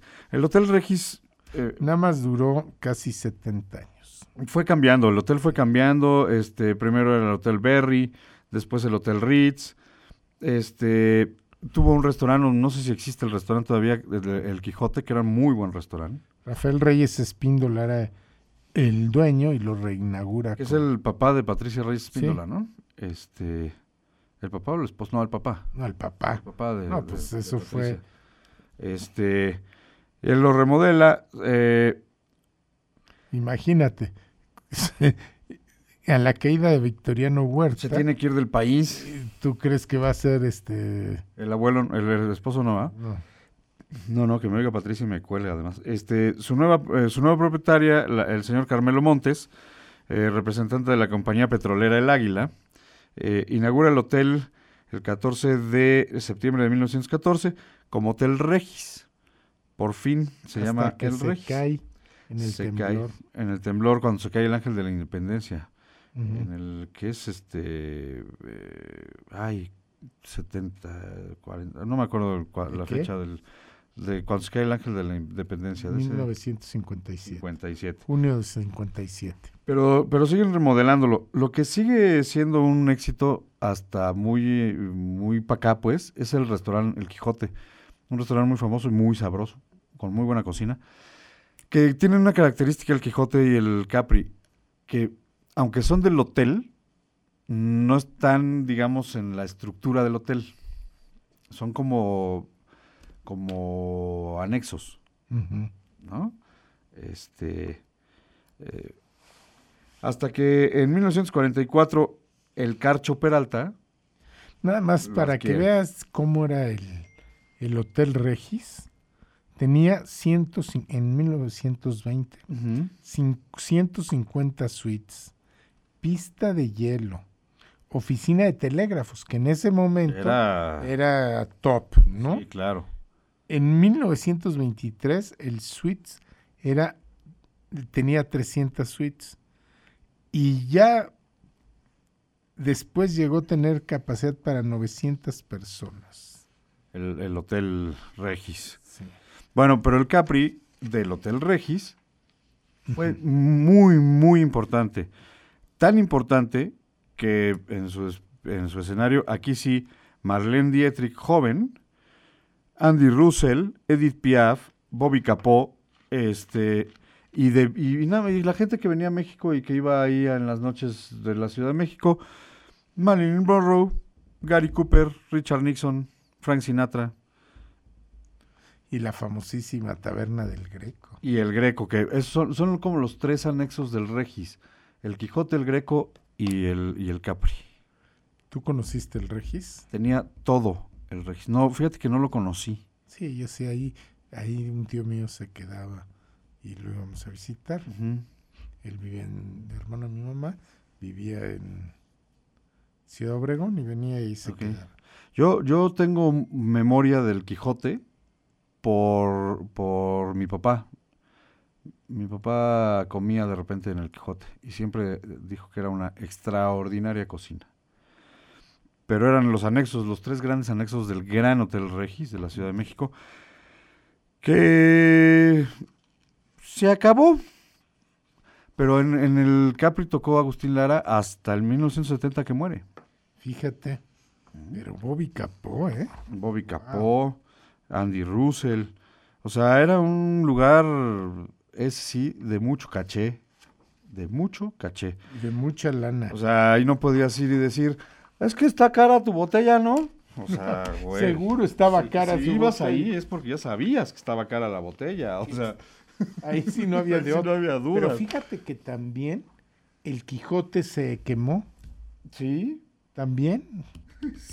O sea, y eso hace que decidan irse a- hacia otros, hacer este, diferentes giros. Pero también se quemó, fíjate. Qué chistoso. Qué ¿no? chistoso. Me late que, que más bien en la Ciudad de México hay muchos pirómanos. Ah. Fíjate que antes de irnos a, a otra música, Ajá. te quiero contar del kit, el quid. Este era, estaba en la colonia Roma, Ok. en, eh, era muy santo, estaba juntito a la capilla de la Inmac- Inmaculada Concepción, en la calle de Puebla y Orizaba, ¿no? Bueno, en- sí, entre Jalapa y Orizaba. Pero, y bueno, iban Olga y yo, todos. Pero ahí estaba el conjunto Batacha, que nos da pie a que oigamos las clases de cha-cha-cha, que te- y, y me quiero aquí, y Luis Demetrio, pero aquí nuestro productor Pepe Martínez Dueñas era un especialista del Batachá, Ok. iba a verlo seguido, era su fan número uno del conjunto Batachá, y Ok. luego acabó yendo a un bar que se llamaba el Pols, a oír al Batachá, Ok. mi amigo Pepe, entonces le vamos a dedicar las clases, Las clases del cha-cha-cha. a Pepe Martínez Dueñas, que era el que conocía, también conoció el patio, conoció todo, todos estos antros que estamos con... él, no- él es el que nos cuenta estas historias. Ok. Bueno, pues escuchemos las clases del cha-cha-cha y regresamos. Tarde, pero sin sueño.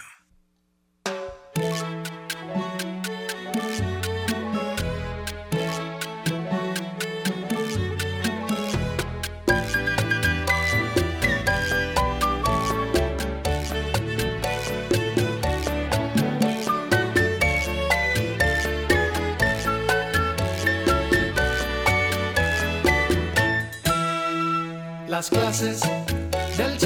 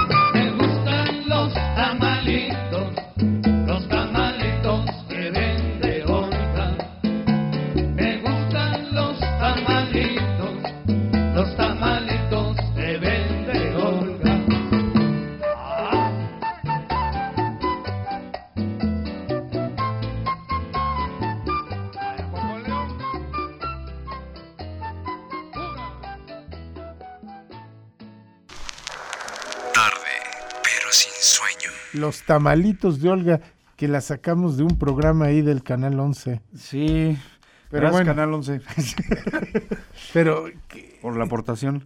se puso emocionado nuestro amigo Pepe, que lo iba, los iba a oír noche tras noche. Ya, ya está despertó, ya está listo para seguir contestándole los teléfonos. No les 22, contestaba, 22, ¿no? 73, 77, 16 y 17. No les contestaba porque está quedando dormido. Ahí le debemos todavía algunas canciones a la gente. Sí, debemos. este, Pero vamos a platicar. A Daniel Río Lobos, a La Serina. Pero bueno, ya hablamos del quid. Este, el Ciros, este fue, este es un caso diferente, yo creo que a todos los demás, porque este tuvo sucursales. Y el más famoso Ciros fue el de Acapulco. Sí, era buenísimo. ¿no? Más que el de la Ciudad de México. Sí, el de Acapulco, el Ciros de Acapulco causó, ¿cómo se llama? Ahora no, ahora no sé cómo se llama nada. Causó furor. Causó furor. Este, se, estuvo en, en el Salón Reina Maya, junto al Tap Room y el Tony's Bar. Todos ellos dentro del mismo hotel se convirtieron en un internacional símbolo de lujo.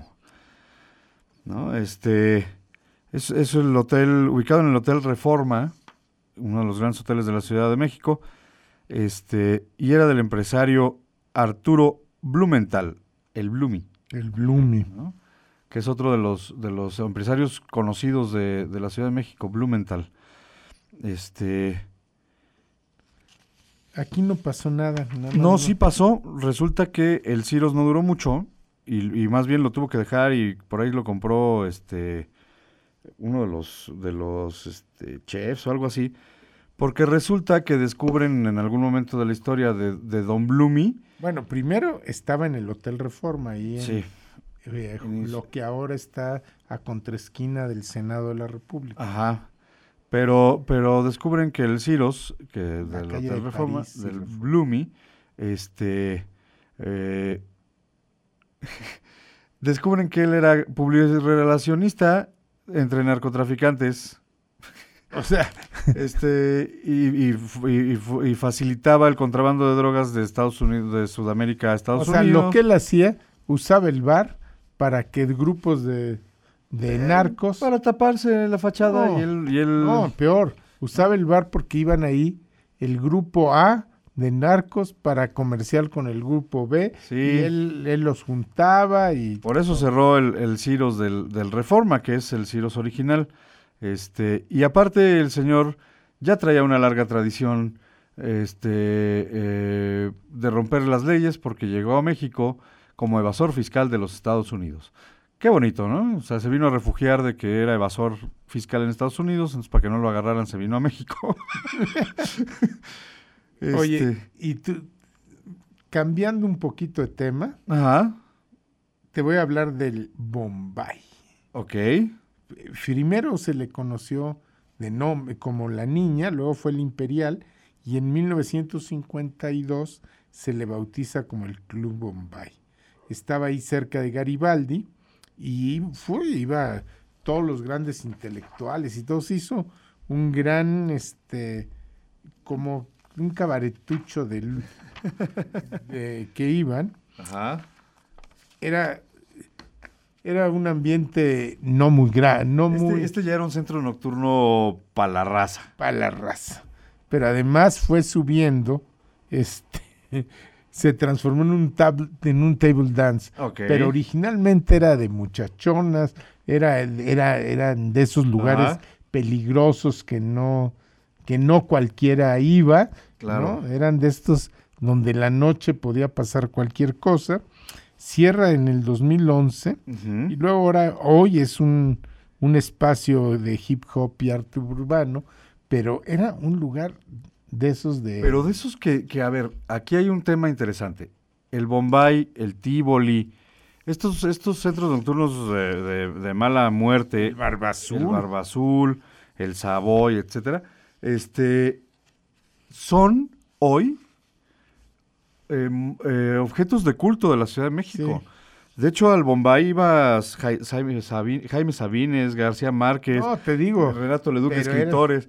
Pero iban a, a como a, encontrar como esta esencia del barrio de la No, Ciudad México. esos me- iban a emborracharse. Iban a hacer una jarra fabulosa echar- y a, y a ver a las encueradas, pues, Exacto, pero... que no, que ahora no... Pero, pero por eso se hicieron lugares de culto. Porque, ¿qué hacías en el Bombay? Es que fui a recuperar la esencia del barrio de la Ciudad de México. Me fui a recuperar la esencia. Y entonces este, se convirtieron en, en lugares de culto, como estas películas del santo, que son malísimas. Y siempre van a ser malísimas, inevitablemente. Pero, pero son películas de culto, son referentes de toda una idiosincrasia, ¿no? Este, pues bueno, en los otros encontrabas a las ficheras de clase, como decíamos, de... A las que se querían casar con ellas. ¿no? Que, que los políticos y tal, hasta, hasta de mujeres para toda la vida las querían. Y en esto encontrabas a las que de verdad le servían al- a la sociedad para algo. ¿No? Ya me vi muy arrabalero, perdón. Sí. Te voy a cambiar de giro porque ya hasta me- ya no sé qué decir. No, pero por ejemplo el Barba Azul, oye, eh, eh, eh, ¿Qué de acuerdo al área de cultura de la Universidad Nacional Autónoma de México, era uno de los sitios en donde se rompían tabús y se rompían esquemas, pues parecía que las mujeres no tenían pena alguna de dar performances memorables que dejaban a más de uno sorprendido. ¿Qué tal con el Barba Azul? ¿Eh? Para que veas, eh, está todavía existe, ¿no, Pepe? Era el motivo está de- ahí de- en la colonia estudio. obrera, en eje, en lo que an- era donde se perdió el niño, el estaba el niño perdido, hoy eje central, y no me acuerdo en, en, en qué calle, pero ahí está todavía. Azul. Y ahora, En la ahora puedes ir obrera. en la obrera puedes bailar salsa, merengue, cumbia, pero está ahora lleno de chavos y chavas. Sí, pero es como salón de baile. Pues no, ¿No? era de ficheras. Era, Iba pero ahorita. No, ahora igual, pero ahora ya va, ahora se ha puesto muy de moda el barba azul. Ok. Y va chavos clase media, media alta, y se ha convertido en un bar de... Pues mira, para que veas, hasta, hasta el cen- la Universidad Nacional Autónoma de México ha hecho estudios de De- estos lugares, en especial del Barba Pepe iba al Estambul, al Savoy, al Burro. A la Bugambilia, dice, ¿o qué? Este, son lugares muy interesantes, pero... Todos en la colonia obrera. En la obrera. Al Bucabar. Pero eso No. también era cantina, ¿no? O Ok. sea, gran conocedor de los santos No, no, de. México, pero en, hay uno que vale la pena. ¿Qué canciones nos faltan? Porque es el de Tony Aguilar. Nos falta de Daniel Río Lobos, Vete de mí, y de La Serina y su danzonera, que no nos piden una canción en particular. Nereidas. Pero podemos poner Nereidas. Nos grita alguien, alguien está gritando que almendras. Almendras. Na- eh, por fin, ¿Nereidas o almendras? Almendras. Almendras, va. Es la que quiere allí Dani. Va, entonces tenemos eh, a Daniel Riolobos con Vete de mí y a Serina y su danzonera con Almendras. Y regresamos a hablar, eh, ya para terminar, del último cabaret en el que regresaremos al caché, ultra caché. Tarde, pero sin sueño.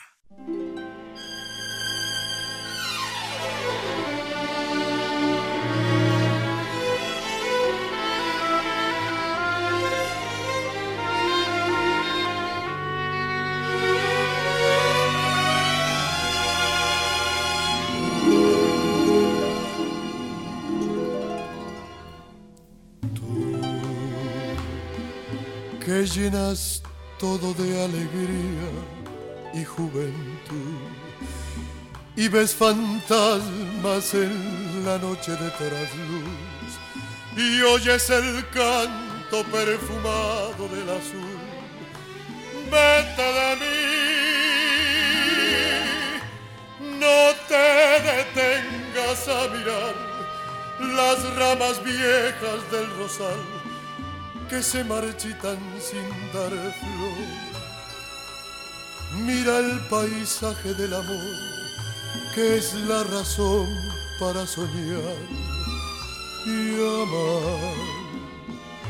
Yo, que ya he luchado contra toda la maldad, tengo las manos tan deshechas de apretar que ni te puedo sujetar. Vete de mí. Seré en tu vida lo mejor de la neblina del ayer. Cuando me llegues a olvidar, cómo es mejor el verso aquel que no podemos recordar.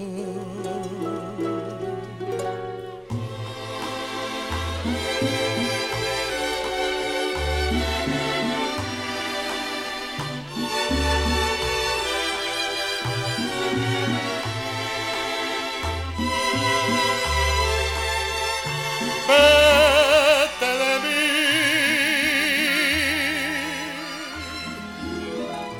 Seré en tu vida lo mejor de la neblina del ayer cuando me llegues a olvidar.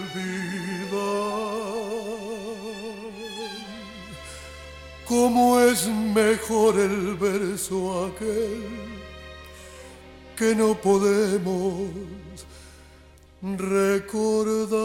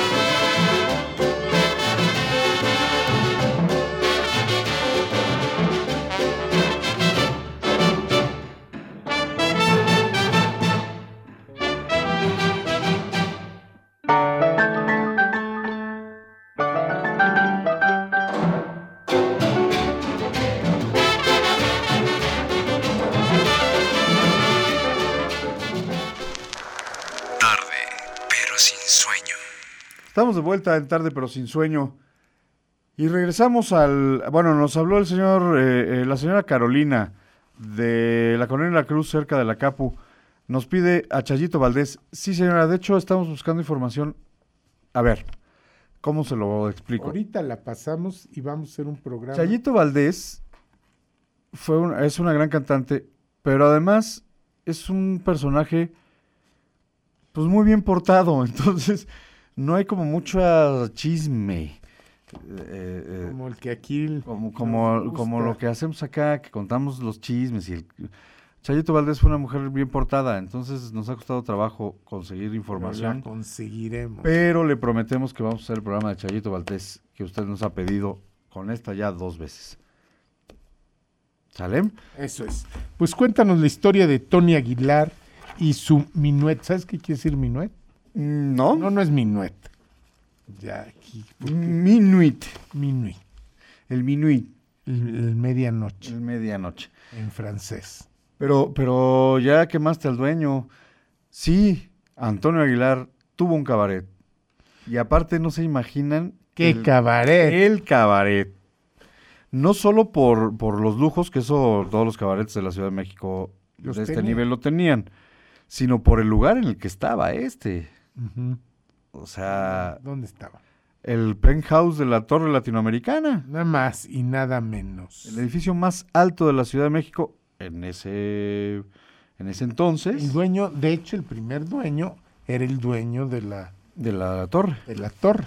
Que aparte se lo vende en 25 mil pesos Antonio Aguilar. Porque, Con todo incluido. Con All todo, inclusive. Todo. Este, personal, mesas, sillas, trastes, todo. Este, porque pues, estaba quebrado, o sea, no iba nadie, nadie aparecía por ahí nunca. eh, era un lugar pues, que ya no daba lana. Pero el dueño estaba seguro de que teniéndolo Toño Aguilar podía ser un gran negocio. Porque Toño Aguilar, si algo lo caracterizó toda la vida fue que siempre fue un gran empresario. ¿no? Y entonces Toño Aguilar... además era muy decente. Pero fíjate que fue muy chistoso porque Toño Aguilar viene del, de la frontera, de, Venía de Tijuana. Tijuana. Pero en ese momento ya tenía mucha pero lana. llega con dinero, o sea, no, no como, como el piporro, como todos los que han llegado a ver qué, a ver qué le rascan. No, Toño Aguilar llegó con lana, con una carrera hecha en, en la frontera, no era famoso en la Ciudad de México, pero, pero ya era famoso en el norte. Ya llegó con, no me acuerdo si un Cadillac, Cadillac. convertible, o sea, Nada. nada más Pedro Infante tenía uno como ese. Sí, sí, sí. Este, entonces no, no era un cuate para nada eh, roto, pues, como se decía en ese entonces, ¿no? Ajá. No era un roto. Este, pero pues él venía a la Ciudad de México a ver qué encontraba para, para hacerse de un nombre eh, en las grandes ligas.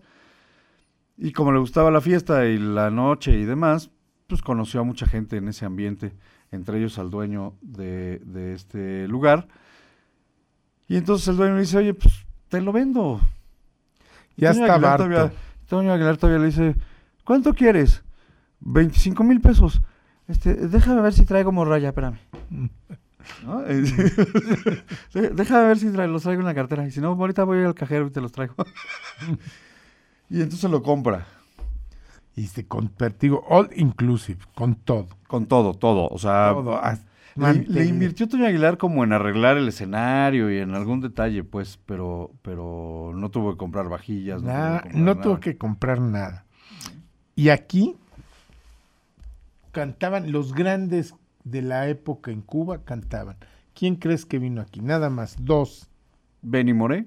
Y el trío Matamoros. Bueno, que venían, Sí, Be- Benny Moré venía con el trío, con el trío Matamoros, era el cantante. era el cantante, pero can- eran de los grandes, grandes, y vinieron aquí. Estuvo Pérez. No, no, fue, pero además eh, la, la anécdota del estreno, ¿no? O sea, era un lugar ya tronado, ya no iba nadie, lo cierran para remodelarlo, lo compra Toño Aguilar, este, y, y, y entonces lo arregla, y el día de la apertura no cabía un alma en el minuet. Decían las crónicas que si querías ir a los mejores, a los más famosos tenías que ir al Minuit para saber qué era lo que estaba de moda. Así de en ese... Así, de ese tamaño era. Porque digo, estaba el patio, estaban los otros que eran de, de caché. Pero este era un poco antes. Este, bueno, fueron, sí, tienes razón, fueron un poco después. Pero le heredaron al Minuit, o sea, era el lugar en la Ciudad de México. Me está haciendo señas Dani porque tenemos que ir a- a- a- con nuestros patrocinadores. Te propongo algo. ¿Por qué no oímos al trío Matamoros con lágrimas negras? Ok. Y de ahí nos vamos con... nos Con, con los, con los patrocinadores y regresamos a... No se, aguántenos. La historia final No, es el- el- el- buenísima. Tiene dos historias, dos anécdotas el Minuit que tiene usted que escuchar. O sea que aguántenos. Vamos con el trío Matamoros, seguimos con los patrocinadores y regresamos. Tarde, pero sin sueño.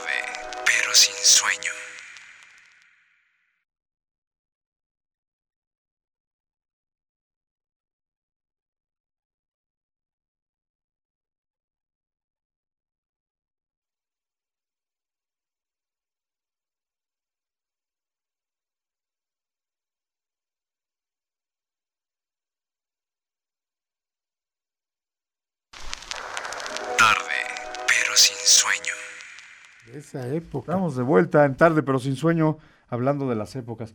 Y nos Hablando quedamos- del dólar y las y épocas. estamos hablando del Minuit. ¿Qué pasa con el? Bueno, como decíamos, era de Antonio Aguilar, lo abre y es un hitazo desde el primer día, lo así repleto, lleno, siempre lleno. Pero Antonio Aguilar necesitaba seguir aprendiendo. Él venía de, de- Juárez, de hacer una buena carrera en, el norte, pero le faltaba para, para hacer una carrera en la Ciudad de México. Entonces construye en, el, en los camerinos del Minuit, hace su propio camerino, acústico, acolchado, etcétera, para poder, mientras está el Minuit funcionando, el poder tocar y, poder ensayar y poder eh, seguir tomando sus clases de canto. Este, pero también era un lugar en el que estaba prohibidísimas las armas. O sea, eso ni de broma, un pleito era algo que no permitía Toño Aguilar jamás.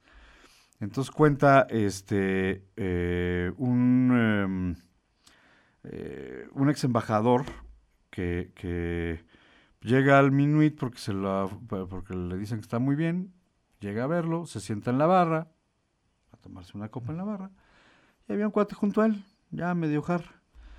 Y entonces este cuate le- se voltea y le ofrece un whisky, él se lo niega, le da las gracias, le dice que no. Y entonces este cuate saca la pistola, la pone en la barra y le dice, no, ahora te tomas una botella. Y o te la tomas o te la tomas. Y entonces el cuate este estaba muy asustado y decía que, que él había conocido a Toño Aguilar el día que- que le salvó la vida. O sea, que Toño Aguilar le salvó la vida. ¿Al Y quién? es- Al- al, al este gringo que, te, Sí. que estaba en la barra. Por esta, por esta anécdota. Pero es que ya me hice bolas. ¿Quién le ofrece a quién? Un borrachito que estaba en la barra Le ofrece al embajador. le ofrece al, al embajador, ¿no? Que llegó a tomarnos una copa, le saca la pistola y le dice, ahora te la tomas, ¿no? Eh, obviamente el borrachito no sabía quién era Sí. el, el personaje al que, al que estaba amenazando. Y entonces pues, le ponen el whisky al embajador, lo destapa y así directo de la botella empieza a tomar. Cuando de repente lo único que vio fue una manaza que pega en la barra, tira la pistola, agarra de las solapas al borrachito. Dice, aquí no se saca la pistola jamás, te largas ahorita. Y que lo saca. Ajá. Era Toño Aguilar. O sea, el propio Toño Aguilar hacía de cadenero. ¿no? Entonces, la pistola, mangos, tiró la pistola y sacó al cuate este y fue y regresó a, a pedirle una disculpa al, al embajador a- por la actitud y las formas del borrachín, no sé qué, y ahí se hace amigo de Toño Aguilar. Anda, fíjate que en 1933 viene a México por primera vez una cantante que se llamaba Rita Montaner, Ok. que era muy, bueno, luego fue una gran actriz, y viene cubana, Ajá. y viene acompañada por un, un pianista que se llama este Ignacio Villa, Ok, que to- todos conocen ahora como Bola de Nieve. claro. Y ella lo bautiza ahí en el, en el Minut Minut. como Bola de Nieve. Ok. Fíjate, esa es una de las es muy otra- bonita, otra muy historia. bonita historia. ¿no? Este, pero bueno, el, el Minuit, Minu- Minuit, eh, no cierra cuando lo deja Toño Aguilar, pero sí empieza a decaer. Pero lo chistoso es cómo lo deja Toño Aguilar. Ah, porque además lo, lo este, el hermano de Vicente Lombardo Toledano, que era el es. inspector autoridad, todo el día lo iba a molestar. Que aparte hay que decir que Vicente Lomar Toledano fue uno de los grandes personajes de México. Eh, eh, en los 30 Sí, este, fue gobernador del estado, sí. Vicente Lomar Toledano. Ah, es uno de los creadores de la CTM. Así es. ¿no? Bueno. Su hermano es que- lo, lo molestaba mucho, igual que los trabajadores. Querían aumentos, querían todo y... ¿no? Sí, sí, sí, sí, sí. Lo fregaban mucho. Y él la verdad es que lo que quería era una carrera de cantante, Sí. no de gerente del Minuit, ¿no? Este, entonces un día ya estaba hasta el gorro de todo, ya estaba aburrido, ya estaba harto de trabajar todas las noches eh, dirigiendo el lugar y no, no- y no teniendo una carrera artística que era lo que él quería. Y entonces a la- en la madrugada le llama al hermano de Vicente Toledano, llama a todos los empleados del, del Minuit y los cita en la mañana a, a- a una junta, ¿no? Ahí en el, en el bar, en el, en el, en el cabaret. Entonces, todos llegan, llega Antonio Aguilar, agarra una silla y les dice, a ver, ya estoy harto, ya me aburrí, estoy aburrido de esto. Entonces, lo único que me llevo de este changarro es esta silla. Lo demás se los regalo. Oye, dice, ya les menté a la, a la familia muy respetuosamente. a Les todo. dije, ahí se van y se ven. Y ahí se van y les regalo el Minuit. Yo me llevo una silla. Y ahí se acaba el Y este. deja de ser el gerente del Minuit. Y por supuesto, el Minuit pues, en las manos de, de un sindicalista y de una bola de garroteros y meseros, Vino al. pues valió gorro, ¿no? El Minuit. Pero imagínate ir la noche de la Ciudad de México a oír. Son a- los 30, 40. 30, 40, a oír cantar a quien tú gustes, en el edificio más alto de la ciudad. Han de haber sido los 50, los, el finales de los 40, 50, porque según yo tengo entendido, el- la torre latinoamericana se inaugura en, en el 50 y tantos. A ver, deja ver. La torre, lati- torre latinoamericana. A ver, por aquí lo estoy buscando, a ver si está la fecha del Minuit. Bueno, el caso es que, este, imagínese usted, voy al Minuit, En el piso Ahorita nos vemos. 44. En el piso 44 de la 1900 torre. es lo que yo te decía. Sí, Se- 1950. 1948 se, Se inaugura. se in- se inaugura, estaba bien, y acaba su construcción, por eso yo te decía, en 1956. Entonces, Esto en fue los- el en los 58, 60, Sí, ¿no? cuando Eh, cuando llega Toño Aguilar a, a la Ciudad de México. Pero imagínate que llegas este, a oír a quien tú gustes en el último piso de la Torre Latinoamericana, el edificio más alto de la Ciudad de México en ese momento. Panorámica, vista panorámica de la noche de la Ciudad de México, ¿no? Este, ha haber sido impresionante el lugar. Sí. Impresionante, nada más por la vista. Ahora es un restaurante, ¿no? ¿O ya no? Pues no, no sé, fíjate. No Hay un restaurante giratorio en el- hasta arriba de la Sí, torre hasta arriba. latinoamericana, ¿no? Este, pero, pero, pero ya no, ya no, ya no tiene la misma vista. Ya hay edificios más altos, Bueno, sí, ya ¿no? Ya no es el El edificio más girador, alto. el, el, el restaurante giratorio Está en el World Trade Center. en el World Trade Center Sí. y se llama el Bellini. Así es. Sí, tienes toda la razón. Lo estoy confundiendo. Pero bueno, de todos modos, la altura en ese entonces, un es edificio de ese tamaño era vertiginoso. Sí. ¿no? Para una ciudad que el edificio más alto era de cuatro pisos, cinco pisos. No, impresionante. Pues se acabó. Se acabó el programa. Nos faltó Olga Guillot, Nos faltó Olga Guillot. que bueno, va Ahorita la ponemos junto con. ¿Quién te gusta? a ver, Eh, Bola de Nieve, que estábamos hablando de Bola, Bola de Nieve, Pérez Prado, Pérez Prado. Con Patricia, Bola de Nieve con, si te gusta, su canción más famosa, que era este Drume Negrito. Ok. Drume, no la de No duerme, drume. Drume, que es lo mismo, pero Pero, Drume Negrito. Que no es lo mismo, pero es igual. Exacto. Y Olga Guillot con Sabes tú que esas nos las pidieron. Y este. Y pues cerramos con, con, con esto para ustedes. Esto fue tarde pero sin sueño, Fer. Gracias por Oye, todo. y vámonos con un cha-cha-cha. Vámonos con un cha-cha-cha. Enrique Jorrín, con, con cuál te gusta. El bodeguedo con la Orquesta Aragón. Ok. Más para irnos a dormir sabroso. El bodeguero. El bodeguero. Na, na, na, na. ¿Sabes la historia del chocolate? Oye, chocolate. Y paga lo que debe. El chocolate era uno de los... De los de los timbales, ¿no? Sí, toma chocolate, paga el, el, chocolate, le decían toma chocolate. Sí, de sí, la como decir, toma Pedro y No, no, toma, chocolate, de la bodega. y ve y paga lo que debes. Y paga. Uno de los intérpretes de un chorro de lana. o Ok. sea, toma chocolate. Paga lo que debe. Bueno, pues ahí está. Nos vamos con. Olga Guillot. ¿Sabes, ¿Qué sabes tú? Eh, Pérez Prado, Patricia, eh, Bola de Nieve, Drume Negrito y Enrique Jorrín, o bueno, la, el, este, La Aragón, la la Aragón. Orquesta Aragón, el bodeguero. Y Gracias. felicidades, Ángel. Que Gracias, sí, Enrique. ya se acabó. como que Enrique? No, no, no. No, no, ahora sí. ¿Dije Enrique? Sí. No, qui- quise decir gracias a ti. Pero ya sueña pensando- con Enrique. No, no, no, estaba, estaba viendo el carnaval de Huejotzingo. ¿Qué te iba a Este, decir?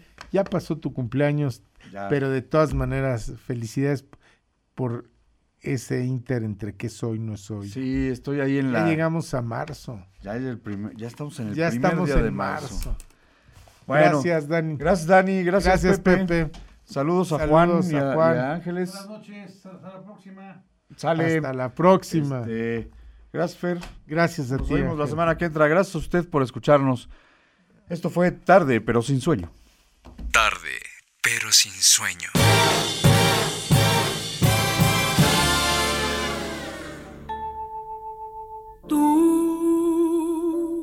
Sabes nada de la vida. Tú no sabes nada del amor. Eres como un ave a la deriva.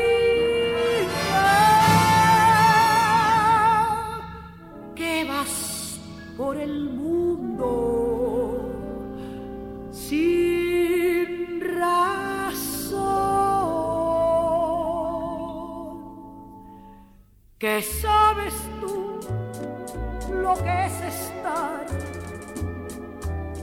enamorada? ¿Qué sabes tú lo que es vivir ilusionada? ¿Qué sabes tú lo que es sufrir por un cariño?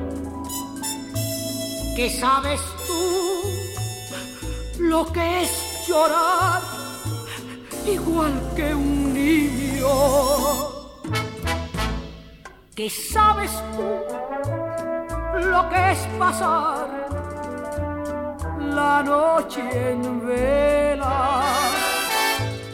¿Qué sabes tú lo que es querer sin que te quieran?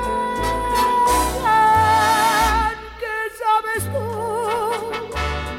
lo que es tener la fe perdida? ¿Qué sabes tú si tú no sabes nada de la vida?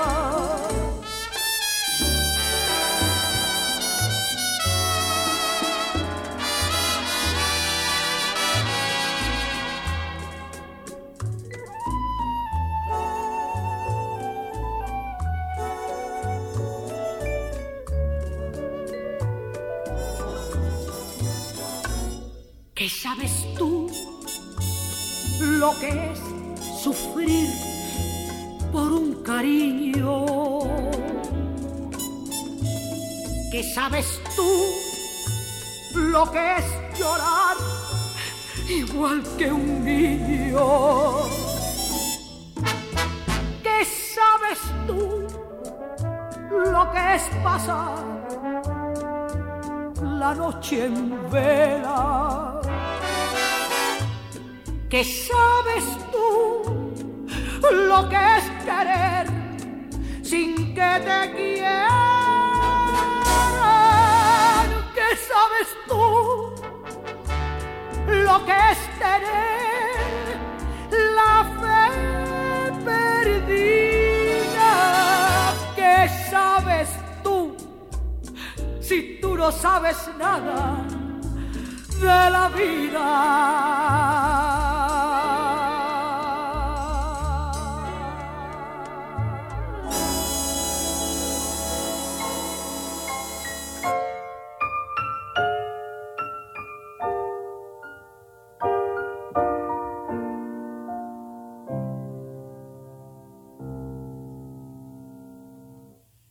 Mamá la negrita, se le salen los pies la cunita y la negra me dice, ya no sabe qué hacer. Tu drume negrita, que yo va a comprar nueva cunita que va a tener cavite que va a tener cacabe. Si tu drumi yo te traigo un mamey muy colorado. Y si no drumi yo te traigo un babalao que da pau pau. Tu drume negrita que yo va a comprar nueva cunita que va a tener café que va a tener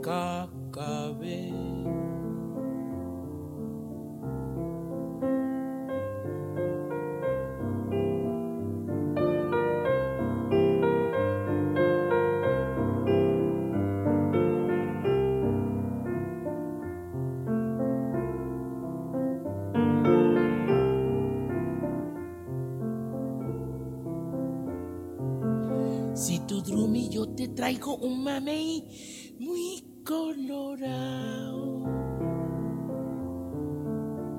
Y si no, Drumi, yo te traigo un babalao que da pau pau.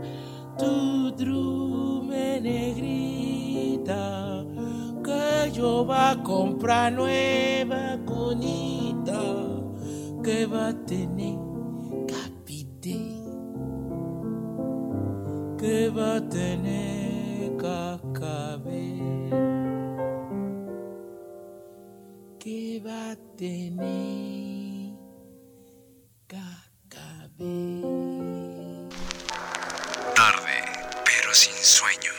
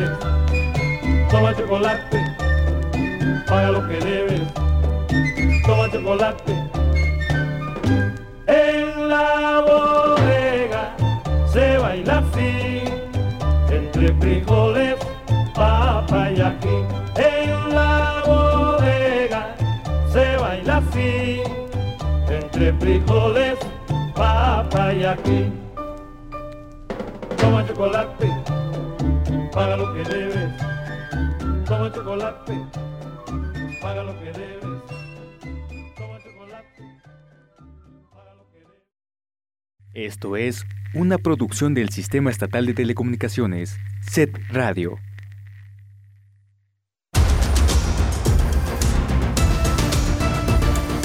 SET Radio 105.9 presentó